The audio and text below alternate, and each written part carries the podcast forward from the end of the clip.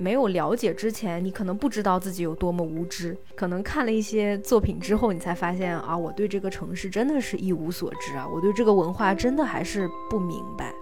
所以要读万卷书，行万里路嘛。大家好，欢迎来到我们的角落，我是彤彤，我是彤彤的好朋友赫赫。我们这一期就新开了一个坑，嗯，哦，我我给它的命名是，啊，跟着书影音去旅行。哎，不错不错不错不错，嗯，对对对，就书就是书籍的书，影就是影视的影，音呢就是声音的那个音。嗯，对，嗯，主要其实是因为我们两个都很想出去旅行，但是就是介于这个这个疫情嘛，对吧？就没有办法出国旅行。嗯，然后我们两个憋在家里的两个人就觉得，我们想每一期啊选择一个我们俩都特别想去的城市或者地区，啊分别做功课，然后互相推荐跟这个城市相关的书籍、影视、音乐、播客，反正等等等等等等。对。嗯，呃，就顺便把我们做的这些功课分享给大家。如果你们也对这些旅行目的地感兴趣的话，我们我们找到的这些资料可以给你们做一个参考。嗯嗯，对对对。那我们这个第一期选择的城市是伊斯坦布尔。对我们俩好像一聊到这个话题，咱俩不约而同就 就想到了伊斯坦布尔，因为我们两个都是不想选欧洲或者美洲。然后也不太想选中中日韩，我们比较熟悉的，然后而且还得是我们俩可能都特别心之向往的地方。嗯，就非洲吗？非洲我也心之向往，但确实就是就不太熟悉，不太熟悉。对对对，嗯嗯。然后伊斯坦布尔，我不知道为什么我对他有一种，反正我是觉得很亲切，可能是因为我认识的不多的来自土耳其的人都是。就是就是我的朋友，所以我听了很多关于伊斯坦布尔的事情，然后就从他们身上好像能感受到，好像就感觉这个地方的人还是这个国家的人都很很友善，而且跟我们特别像，你知道吗？就是尤其他们的家庭观什么的，对对对，而且吃的饭也特别像，就跟新疆菜。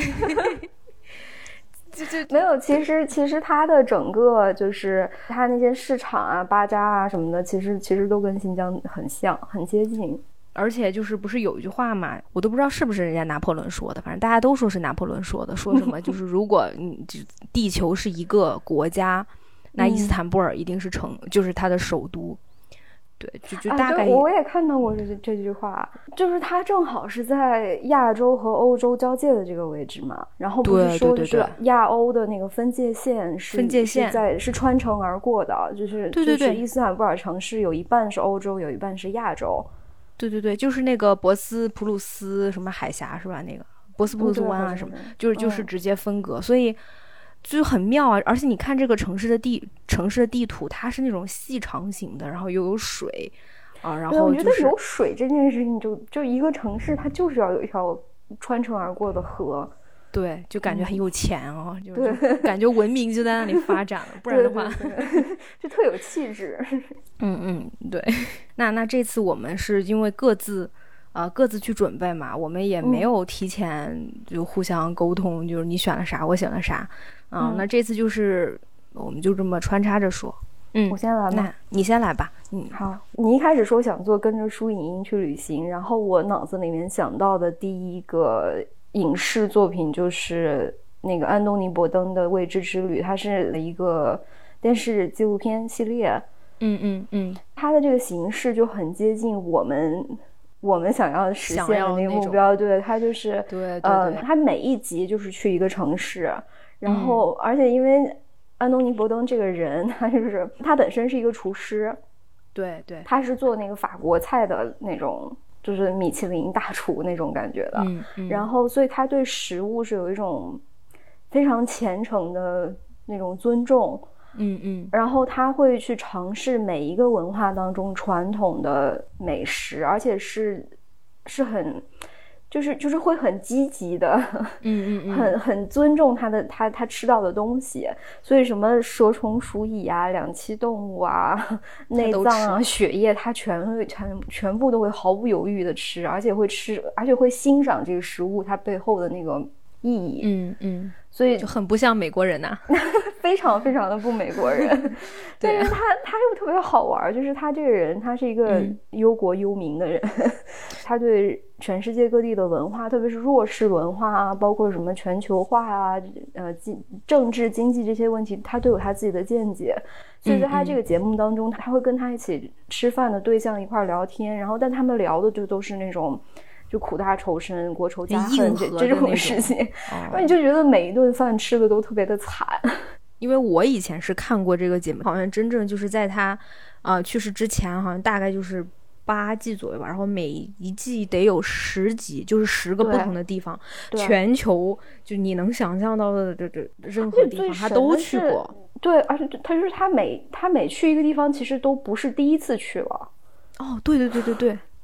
是的，嗯，而且你你发现他对当地的文化都是有一定的认知的，就是就像你嗯刚才说，不是 unknown，他是 pretty much well known，他很了 解，很了解对啊。他你可以看出来，他做了很多的功课。就等会儿我们细聊到这一集的时候，你其实也可以看出来，他对他对伊斯坦布尔也是很了解的。哎，那那你说说他专门去伊斯坦布尔这一集发生了什么呢？因为这一集我没来得及看。哎，这集信息量很大哦。哎，你你说说嗯，我就按照我比较感兴趣、我印象比较深刻的点来说了啊，可能嗯嗯嗯不会，嗯不全面。这个安东尼·伯登未知之旅的第六季的第七集是去了伊斯坦布尔。对嗯，首先我觉得他最好玩的是，他特别喜欢土耳其的那个非常非常有名的拉克酒狮子奶。哦，是那个茴香酒吗？对对对对，哦，是那个哦。对，就是它是一个在应该是在整个中东地区都比较受欢迎的一个，它专门是用茴香香料做的一种酒。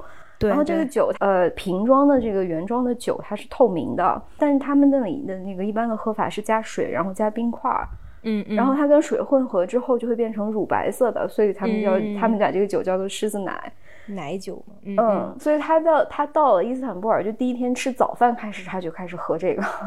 然后他每一顿饭都在喝这个，还还没有吃东西，先喝一杯这个这个狮子奶。然后，嗯，他在伊斯坦布尔拍到的第一个就是比较有当地文化特色的一个现场是土耳其特色的涂油摔跤。哦，这么硬核一上来，你我给我给你形容一下有多硬核啊，就是，嗯，他是在一个户外一个摔跤场，嗯然后可能有二十多个那种，嗯，就是标准的土耳其大汉，哦 嗯，那种就是有点有点谢顶，然后留着那个大胡子，嗯嗯嗯，然后这个涂油摔跤的特点就是，所有的摔跤手都会往身上涂满橄榄油，就是他身上是那种反光的那样，就拿一个大桶往自己身上倒油。嗯，然后他们不穿上衣，他只穿一条皮裤。哦，然后这两个就是浑身油唧唧的大汉就开始摔跤，然后就就互相攻击对方的下三路。嗯，我不知道为什么啊，但他们有一个动作是要把手伸到对方的裤子里面去，这这这这这么硬核呀？特别的硬核。可能我觉得应该是一个制服对方的动作吧，就是。嗯嗯嗯，就你你可能可能通过这个这个动作把他把你的对手摁在地上之类的，反正就是他就放弃了，那对然后他应该会就放弃。我就不细说了，但是大家一定要，如果看这东西的话，一定要留心它的配乐。嗯，我们想说的事情都通过剪辑就说出来了。那你觉得如果你去伊斯坦布尔的话，你会想看吗？我有一点想看，算是一种我觉得这个东西，你想想，你想想伊斯坦布尔的历史，就它曾经嗯是什么罗马帝国的君士坦丁堡，对啊，我觉得这个东西它是很有历史底蕴的。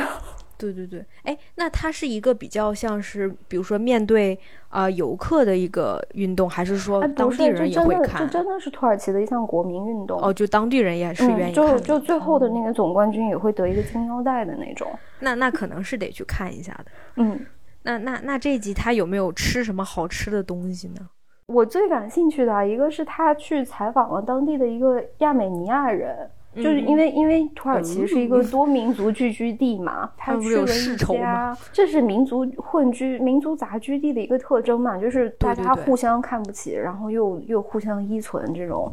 对对对，反正他是在那个他在那家亚美尼亚餐厅，就是他们说，就是亚美尼亚美食基本上都是妈来自妈妈的厨房。嗯就是都是都是特别家常的菜。但我发现他们有一道菜就是跟我我家里面老人会做的菜是一样的，我们叫、嗯。我们叫茄盒辣椒盒，就是把一个那个圆圆辣椒，嗯。把圆辣椒的顶切掉，然后在里面放上肉馅。然后再把那个、哦。那个盖，就像顶像盖子一样盖回去，然后你可能是蒸或者炸或者煎熟以后那样吃。哦，然后我发现哦这个就很那种，对亚美尼亚人也吃这个，对吧？嗯，很像我们西北那边都会吃的东西啊，对对对就是家庭菜肴嗯，就家常菜。哦，哦，有意思，我都已经然后另外一个我觉得特别看起来特别特别好吃的是，嗯嗯嗯，他他去采访了土耳其当地非常有名的一个作家，然后这个作嗯家的朋友给他做了一桌，嗯，就是中东地区基本上都会出现的一一种菜式，叫做梅泽，就是哦，嗯它其实是有点像我们中国人就吃宴席的时候会上八个凉菜那种，哦，它其实基本上都是凉菜，然后分量都会比较小，但是菜色特别的丰富，然后摆一长桌。不是有肉，有肉有菜有肉有素，但是都是基本上都是冷的，哦，就是就是有点像，有点像西班牙那种 tapas，是不是？就是一小份儿一小份儿的对，对对对，就是像小前菜一样那种。对对对哦，它基本上都是开胃菜，就前菜，嗯，没有那嗯种特别大的主菜，嗯嗯，然后大家分着吃，然后它那个里面东西就都是。嗯，就有点像什么什么蒜泥茄子呀这种东西，就开胃的那种。对哦哎呀，就你夏天看觉得特别的舒适。特别凉爽。嗯，其实你你不觉得就是可能这些菜，你感觉你是可以做出来的？对，就是就就就是有的时候我们比如说去看某个地方，你看它的菜肴，我觉得我这辈子无法复制这道道这道菜，但是我觉得好火像有的菜系，哎，说到这个火鸡，就是就是我才知道，就是 turkey 就这个词，它其实指的意思就是很大的鸡。所以就是哦火鸡，就是就是 turkey，其实它不叫火鸡，应该就是很大的鸡就是的意思。大鸡。对对对，就是土耳其这个 对，那为什么土耳其也是 turkey 呢？呃，他说的是说 Turkey 这边的人，因为个子都很高、很壮、很大，就这边人都很大只，嗯 所所以是那样子。我我不知道，我我就是记得那个节目里面有人说，哦对啊，因为你想想看，奥斯曼帝国对吧？就是就那些人都是骁勇好战的人，就是满身涂油的那个，就对对对，那个？那个摔跤的那个那个大个真的很大只。对啊，对啊，所以你你就想这个国家的男人是吧，都得都得多壮，女人嗯可能也是比较强悍的这种。然后我看有的那种旅行节目里面，就是他们去洗那个土耳其浴，嗯，对也是一个那样的大哥给你 搓搓背。嗯，快要搓飞了，感觉有没有？对，就就就这个安森尼布伯登，我对他的印象比较深的就是我以前看过他去亚洲的一些国家。就就就像你说的，我觉得他很厉害的一点就是，不管这个食物眼前的食物是怎么样，他总能就是给你聊到政治什么的，而且他而且他老是在，你都觉得有的时候人家对方不愿意讲这些东西，你都觉得他在就是引导这个采访者去聊这事情。对啊，啊但他而且他去每一个地方的时间点都很巧妙，就像他这次去土耳其，这个、嗯这一期节目应该是在二零一五年播出的，当时正赶上阿拉伯之春，还有土耳其大哦选，哦 就他他是带着很强的那个政治目的性去的。哦，但是我觉得想要采访一些那些对，他是想要聊这些问题，他想要聊比较敏感的、比较尖锐的话题。但是他、嗯嗯他很有意思的就是，他期待对对手给他，他期待他的采访对象给他更尖锐的回应，就是哪嗯怕他们我们之间的意见是不统一的，甚至可能是完全相反的，但是我希望你就是我希望你能提。提出论据，然后跟我来辩论，然后提提出一个明确的观点。如果别人顺着他的话说，他就说不下去了。对他就会面露出一种很尴尬的表情，就很无奈，就开始吃饭了。嗯对对对对，就是你觉得他是个厨子，你可能期待这个节目他会是啊真香，这怎么做的？但是他经常会给你聊聊政治啊，聊聊文化，聊聊你们种族之间的呃啊争端什么的。这一期就土耳其这一集里面还有一个特别有意思的角色，是一个出租车司机。嗯嗯，我不知道他俩是咋认识的啊，反正他俩就是就是基本上波登采访的对象都是他的他以前认识的人嘛，嗯嗯，然后这个这个司机他承担了一个很重要的任务，就是他开着车带着摄像机，呃，开过了那个加拉塔大桥。就是横跨金角湾的那个桥，然后不是两边就有很多著名的景点嘛，什么圣索菲亚大教堂啊，然后，嗯嗯，那个司机大哥太神奇了，啊啊，他他开车全程手就没有碰过方向盘，无人自动驾驶？就是那个呃，出租车上面是有一个机位的，你后面还跟着那辆车，就是大概有。三到四个不同的机位，你可以看见他那个车是怎么样在高速公路上走蛇形线的。然后他从头到尾都在说话，然后也不也不碰方向盘，也不看路。然后然后开安东尼呢？安东尼很很镇静，他知道这个人开车是这是这种德行。然后那个司机大哥还就就在路上说啊，我觉得开出租车真是太开心了，我每天都过得很开心。然后下一下一个镜头切到他在就路怒了，就在就。在骂其他的司 机，然后，然后开到就下了那个加拉塔大桥以后，他把车直接停在路中间，然后给大家跳了一段肚皮舞。Oh my god！就就就你就明白了为什么 Anthony 要请他上节目。然后跳完以后又上来跟他们不知道又聊到了什么，他就说：“他说我真的很我真的很喜欢就是我们土耳其的文化。”然后从他那个那个。玻璃挡板上面拿下一本书，说：“你看我在看这个历史书什么的。”然后这个时候，安东尼才说：“你要不然开车的时候别看书了吧，你先把书放下。”就是一个奔放可爱的民族，真的太可爱了。就是我怀疑他应该是酒驾，有可能。哎，这让我想到，就是我们一说到土耳其，不是。你能想到那个就是很知名的土耳其冰淇淋嘛？就是人家耍你，你付了钱，人家哎就就是不给你，哎就是玩就不给你。你不觉得这个就很有土耳其民族的一个特色嘛？就是对，就很又很爱开玩笑，又很奔放，然后就哎我我就是跟你能歌善舞，然后爱玩，也就真的是你你这样你跟着那个司机的视角去看，大街上没有一个人是认真开车的，都是蛇形走位。就如果你好好开车，你可能在这会出事儿。对，就是蛇形的话，反而你能顺道是吧？对对对。那那你看了这个节目，比如说你你你通过这节目，你想下次去伊斯坦布尔的话，你会想走他去的这几个地方吗？我想吃还吃这些东西，就是我想每天早上起来先去喝一杯土耳其咖啡，喝个那个，然后再喝那个酒，先给自己灌醉了。对。那还挺有意思，我觉得这集我可以看一看。行，我我想说的应该说的差不多了。行，那那那我也推荐一个吧。嗯，就是呃，我我推荐一个稍微硬核一点的，可能是我一段时间以来读的最硬核的一本书了。这本书叫做《伊斯坦布尔：一座城市的记忆》，它这个作者是奥尔汉·帕慕克。他其实是一个自传体的散文集，然后帕慕克这个人就是他应该是土耳其最有名的文学家吧，我觉得没有之一，应该是就是我们现在嗯觉得最有名的，因为他是二零零六年得了诺贝尔文学奖，嗯嗯，然后他比较有名的作品像那个纯真博物馆啊，我的名字叫红，尤其是那个纯真博物馆，就是你要是去土耳呃不是你要是去伊斯坦布尔，是真的有这么一个博物馆的，然后这个博物馆就是根据他那本小说。建了一个博物馆啊，对，啊，就是超过，就是他在，他算是伊斯坦布尔一个象征吧，因为他他生在伊斯坦布尔，然后长在伊斯坦布尔，现在也生活在那儿。他是五二年生的这么一个作家，呃，我我不能说这本书很好，很容易读啊，因为就就我等会儿可以介绍一下。但是这个新版的书我觉得还不错的是，因为它里面有很多的照片。就大概得有五百多张照片吧，就是主要都是一些呃伊斯坦布尔城市，可能都是七零年代、八零年代的那些照片，主要是老城区啊。就这本书，它其实是以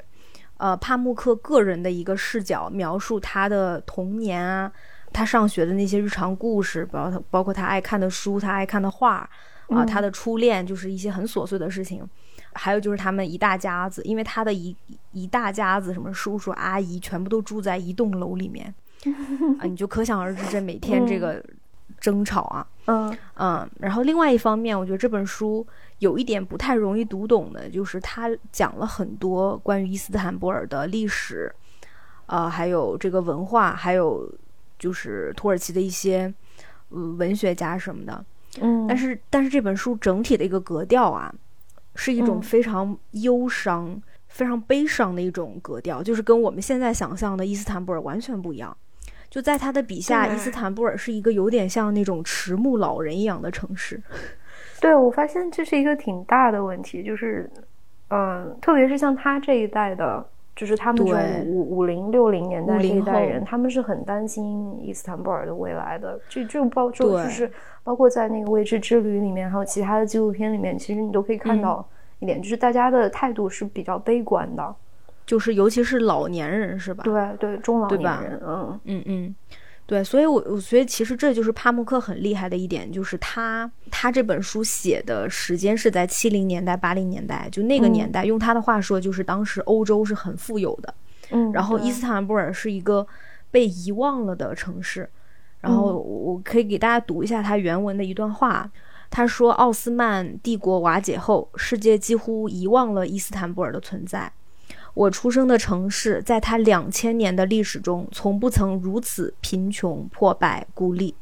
它对我而言，一直是一个废弃之城，充满帝国斜阳的忧伤。哎呦，这个就是很很，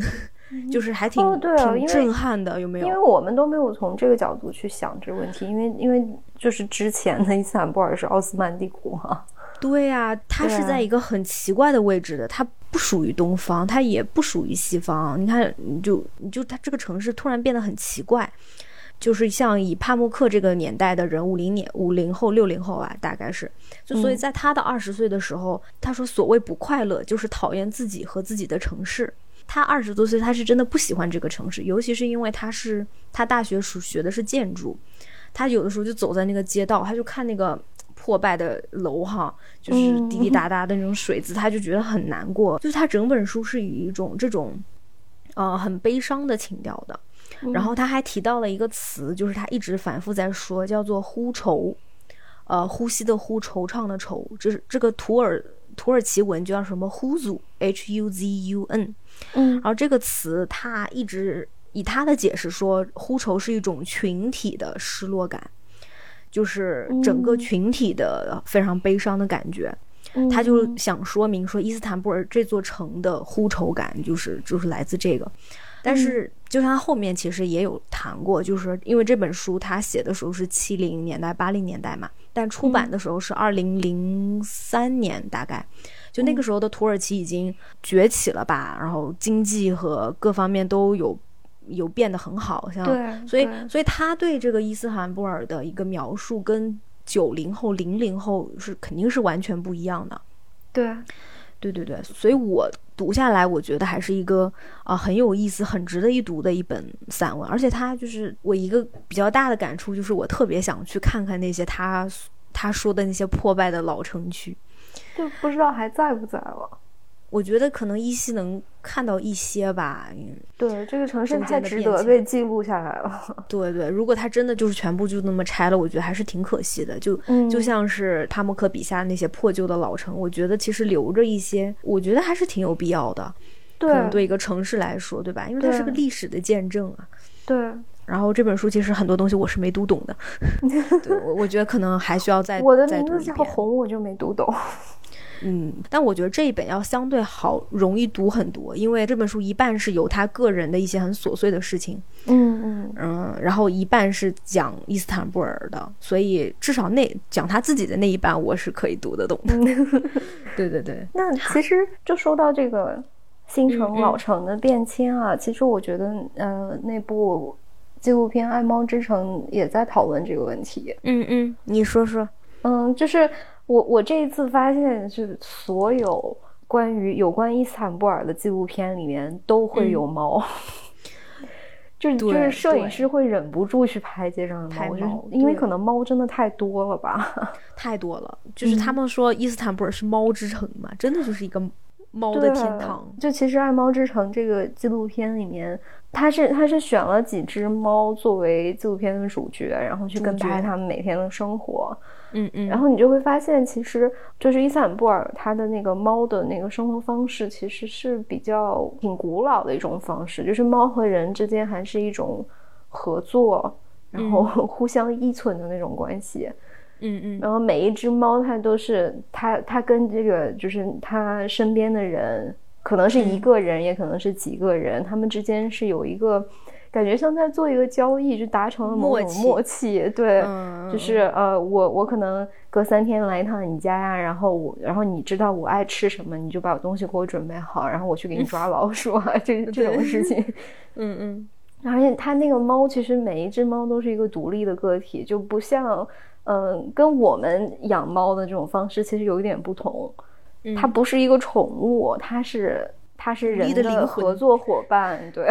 嗯，所以，嗯，这个纪录片它到最后是他提出来的一个问题，就是因为伊斯坦布尔的老城在逐渐的消失，就是老城里面之前的那些自然环境啊，什么绿植啊什么的都在减少，然后新新城市那种高楼大厦的发展特别的快，所以，嗯，嗯猫的领地在消失，所以这种。这种很古老的猫和人之间那种共生的关系也在消失。嗯嗯，而且我觉得也是，就是嗯，比如说很多现代人，可能老人会明白我跟猫之间的这种默契，对。但是很多现在我们的现代人不一定这么觉得嘛，就是可能他们就觉得猫就是一个猫。就网上的猫就是可爱，对吧？宠物嘛，对对对，就是他们可能不会把猫当做一个很独立的灵魂去，嗯，去对待。在这个这个老城消失的这个过程当中，其实人的命运跟猫的命运是一样的，就是那些在在老城区什么开咖啡店啊、开五金店啊、在在菜市场卖菜的这些人，他的他的领地也在消失。嗯嗯嗯。对，其实这个就是又像，其实帕慕克有聊到，就是这个西方化对对伊斯坦布尔到底是好是坏呢？就是他其实作为一个，他其实一直是对这个东西，他是持有一个怎么说保留态度的，对对对，怀疑态度，就是他会觉得说，你西方化，当然我们的房子变好了，可是他就觉得有一些，嗯，有些魂，就是有些灵魂。形而上的东西吧，我不知道，就是这些东西失去了。我说的不太好，就是可能可能他会讲的更好一些。对，我觉得未知之旅其实他讨论的也是这个问题。对对，就是他，特别是当他去那些就是有很浓厚的文化传统，但是但是在这个现代化、全球化的这个社会当中处于劣势地位的这些城市，比如说伊斯坦布尔，嗯，就是他他其实也是在说，就西方西方文化或者全球化对对这个地方的冲击。确实，真真的算不上是一件好事，因为因为你们原来的文化在流失，你们的美食可能都都都在就是逐渐被人们遗忘。嗯，对。但是这个又说到，就是其实我们都觉得说全球化会让我们这些就是地域性的东西消失，但是你又想想看，当地的居民他们是很开心。这种他们是拥抱这种西方化，他觉得我吃的更好了，我生活更便利了。那那七零后、八零后还说呢，就是你的狐臭。那现在九零后、零零后就我喜欢看美国剧，是吧？可能大众会觉得西方化很好，可是这一些嗯文学家、思想家，我不知道，就是他们可能看得更远那么一点点的人，他们会觉得这个是有问题的。嗯，就是这是一个特别复杂的事情，它不是不能单纯的说它是好或者坏。对对对对，每一个人他都会有他自己的两面性。对对对对对，我大概了解了一下，就是说伊斯坦布尔其实它是分三个城区的嘛，就是那个欧洲区、老城区还有亚洲区，完全是根据那个地理的位置来分割的。所以一般游客肯定老城区是一定会去看的。然后。欧洲区那边就是比比如说圣索菲亚大教堂，他们也是会去看的。就其实是每个城区的景，就是著名景点、网红打卡，他们大家都是还会去打卡的。嗯，我我觉得可能如果像我们第一次去的游客，还是会去这些地方去朝圣一下。嗯，但是如果可能给我第二次、第三次的机会，也许我就不愿意去这些地方，可能就走一走，不是就非景点的一些地方吧。对。嗯，说的好像能去似的，真的。那不是全球化了吗？总有一天我们能去的。对对对对对，我们希望能赶快去。嗯，就其实《爱猫之城》这个片子，我我也看过。嗯，我应该是在它刚刚出来的时候在影院看的。嗯，我当时是抱着一种，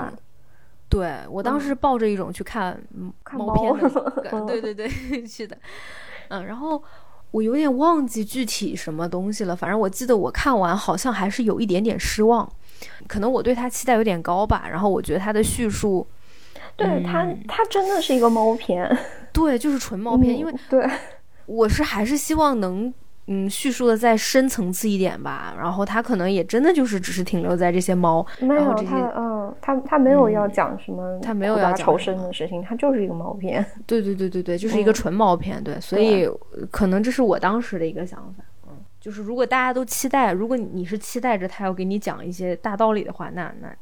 那你做好心理准备，他真的不会。对，嗯。但我觉得可能就是真的，因为就是伊斯坦布尔真的是一个猫的城市。对对对对，就比我们想象的程度要更要深很多那种。嗯嗯，你其实你看它那个景，就是那种你随便镜头一晃过去，就三四只猫在那边。嗯，给我就震撼特别深的就是有一个大哥，他他就每天就到处喂猫，满街喂猫。然后他去那个海边的时候，就是。海边它还是那种感觉像用石头垒起来的那种石堤嘛，他在那个小道上面走着，然后骑着猫粮，然后他一上去，从那个石头缝里面就钻出来不知道数不清多少只猫，就有点像就走走进蟑螂窝的那种感觉。这这这这么狠？嗯 嗯，那那我来介绍下一个。嗯，我想介绍的是一个应该是凤凰卫视出的一个节目，叫做《锵锵行天下》。嗯，呃，他他的这个卡斯啊，其实就是《锵锵三人行》圆桌派的那些老面孔了。啊，第一季就是窦文涛、徐子东还有周轶君他们三个人，从土耳其的伊斯坦布尔出发，最后他们的终点是希腊雅典，就绕了很大一圈，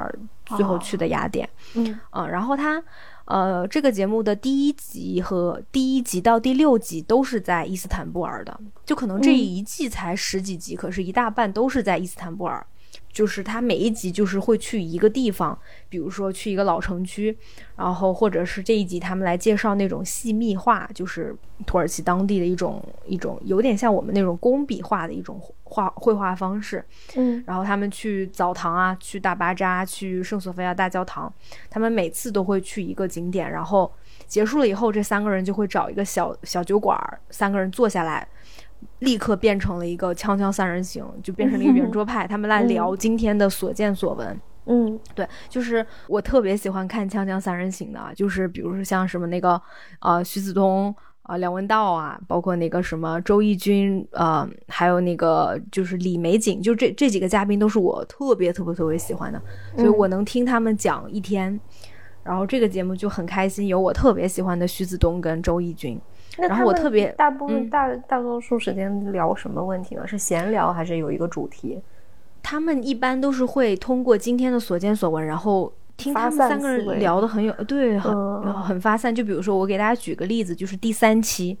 他们就直接去了呃奥尔汉帕穆帕帕穆克的家里，就跟他进行一个对话。他们大概聊了，反正播出来的有三十分钟，可他们那天至少聊了好几个小时。聊完了以后，他们就。去小酒馆里面一边喝着那个茴香酒啊，然后一边一边说一下他们刚才对帕慕克的一个看法。嗯，我们刚刚看到帕慕克就戴一副小眼镜，温文尔雅，个子很高，也很帅，笑起来就眼睛眯眯的。嗯嗯，啊，思路极其清楚，表达极其流畅，而且英文说的还好。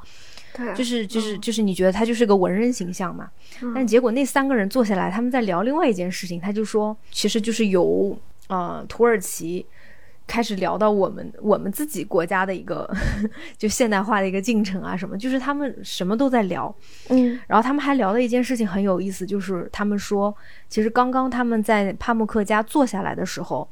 呃，这个是被剪到花絮里面的，是因为帕慕克不知道他们已经开始在录像了，就他们就已经直接开始就问问题了，嗯，结果帕慕克就有一点不高兴，就直接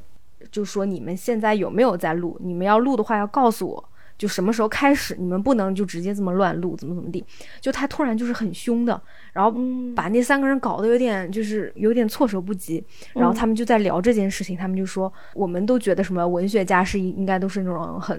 彬彬有礼、温文尔雅、很柔软的，但是你想想看，能写出那样深刻。文学的人怎么可能是一只小绵羊呢？对啊，就他一定是绵羊外表下，他他是一个披着羊皮的狮子啊，雄狮啊，一定是这样子的。就是 就是他们会聊的奥斯曼帝国嘛，不可能 mess up with him 的，对。然然后就是因为很因为帕慕克这个人很有意思，就是他说他对中国文化很了解。然后这三个人开始以为就是很多人就那么说说嘛，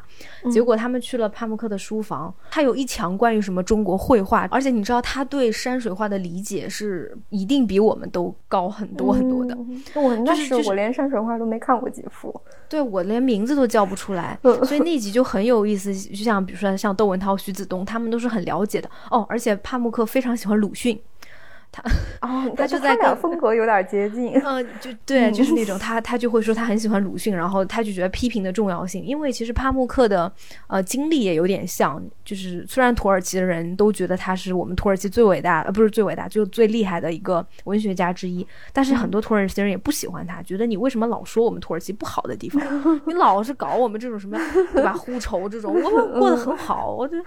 然后他自己也在，他自己也会调侃。第三集就很逗，他说：“哎，你看大家都过很开心，对吧？这吃冰淇淋。”他他他这他就是有一种调侃，对，嗯，我我说不上来，就是我没有办法复制他们那些非常幽默的对白，嗯，但是我很推荐大家去看一下。这三个人的化学反应应该很很有趣，反正对。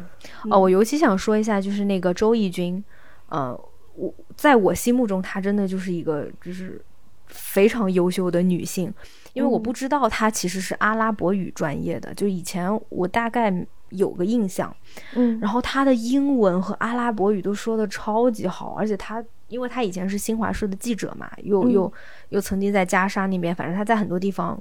报道过，嗯，就是我觉得她是一个又理性又感性，然后又温柔又坚毅的一个。很有意思的一个女性，有趣的灵魂啊，很有意思。然后她跟两个人他们在聊天的过程当中，就是碰撞出很多火花。嗯，呃，我是反正真的是看了这个节目，可能再结合一下我读的那本书，我发现我真的是。什么都不了解，我才发现我的浅薄，你知道吗？所以要读万卷书，行万里路嘛。真的是，就是我在想，如果我没有看这些东西，我去了伊斯坦布尔，我可能真的就是打完卡，对吧？发两个朋友圈，去圣索菲亚大教堂转一圈。对对对，对对对。嗯，我觉得可能真的是了解一下，做完这些功课以后，再去这个城市去看，可能才叫真正的能看进去啊。对，你看，你感受肯定是不一样的。我觉得伊斯坦布尔一集是不够的，就可能咱们过一阵子，对对，可能还需要再看一期，因为你没有了解之前，你觉得你可能不知道自己有多么无知，但在你了解了，可能看了一些作品之后，你才发现啊，我对这个城市真的是一无所知啊，我对这个文化真的还是不明白。而且我我发现一个现象，就是呃，也可能是因为就是土耳其语是一个比较相相对比较小众的语言，所以有很多就是嗯土耳其的文学作品，甚至包括我之前有刻意去找一下，就是土耳其的单口喜剧，嗯。嗯，有有很多，其实其实这方面的东西有很多，可能包括土耳其的电影电视剧也有很多优优秀的作品，但是。嗯，很多都是没有被翻译成英语或者汉语，嗯，所以我没有办法真正去了解这件事情。对我印象中，我好像都没有看过什么土耳其的电影，就我是很想看的。对啊，你想这个国家历史这么丰富，然后人种构成又很复杂，它是有很多，其实应该是有很多东西可以可以去看，可以去发掘的。我发现语言其实是一个障碍。对对对对对，没错。对啊，那那说到这儿，我。我在准备这个题材的时候，其实找到了一部非常非常非常好看，就是看的我嗯如痴如醉的这么一个一个土耳其的电视剧啊，嗯，它的那个它的英文名字叫做 Ethos，然后中文名好像翻译成了叫什么？相约相相遇伊斯坦布尔，对对对，这个是 Netflix 他们今年刚放上去的一个土耳其的一个电视剧。嗯，哎呦，我看了三集啊，我真的觉得好好看，预告片就很带感，而且。呃，摄影就是像油画一样漂亮。我我是觉得那个镜头都很美，很美。然后演员就是这几个演员，哇，就是都好漂亮，特别喜欢。而而且好演技好好，男生男演员演技也非常好。你就觉得他们真的，一方面你觉得像个纪录片一样，很很很自然；一方面你就觉得哇，真的好好看。我我在想，我们两个其实是可以看一看，然后之后专门嗯出一期来讲的。因为这其实也是咱俩今年就给自己立的 flag 嘛，就是对，想要去接触接触一些呃来自比较小众文化的优秀的电影电视作品。对对，那其实这也是我们想开启这一系列的原因，就是如果我今天不是说我们要准备伊斯坦布尔，我是绝对找不到这个剧的，因为它很很小众，我我根本都搜不到怎么样，我也不会去注意它，是吧？对，那我们差不多了，嗯这就是今天所有的节目啦，感谢你嗯收听到这里，嗯，谢谢，嗯我们下期再见，拜拜。拜拜。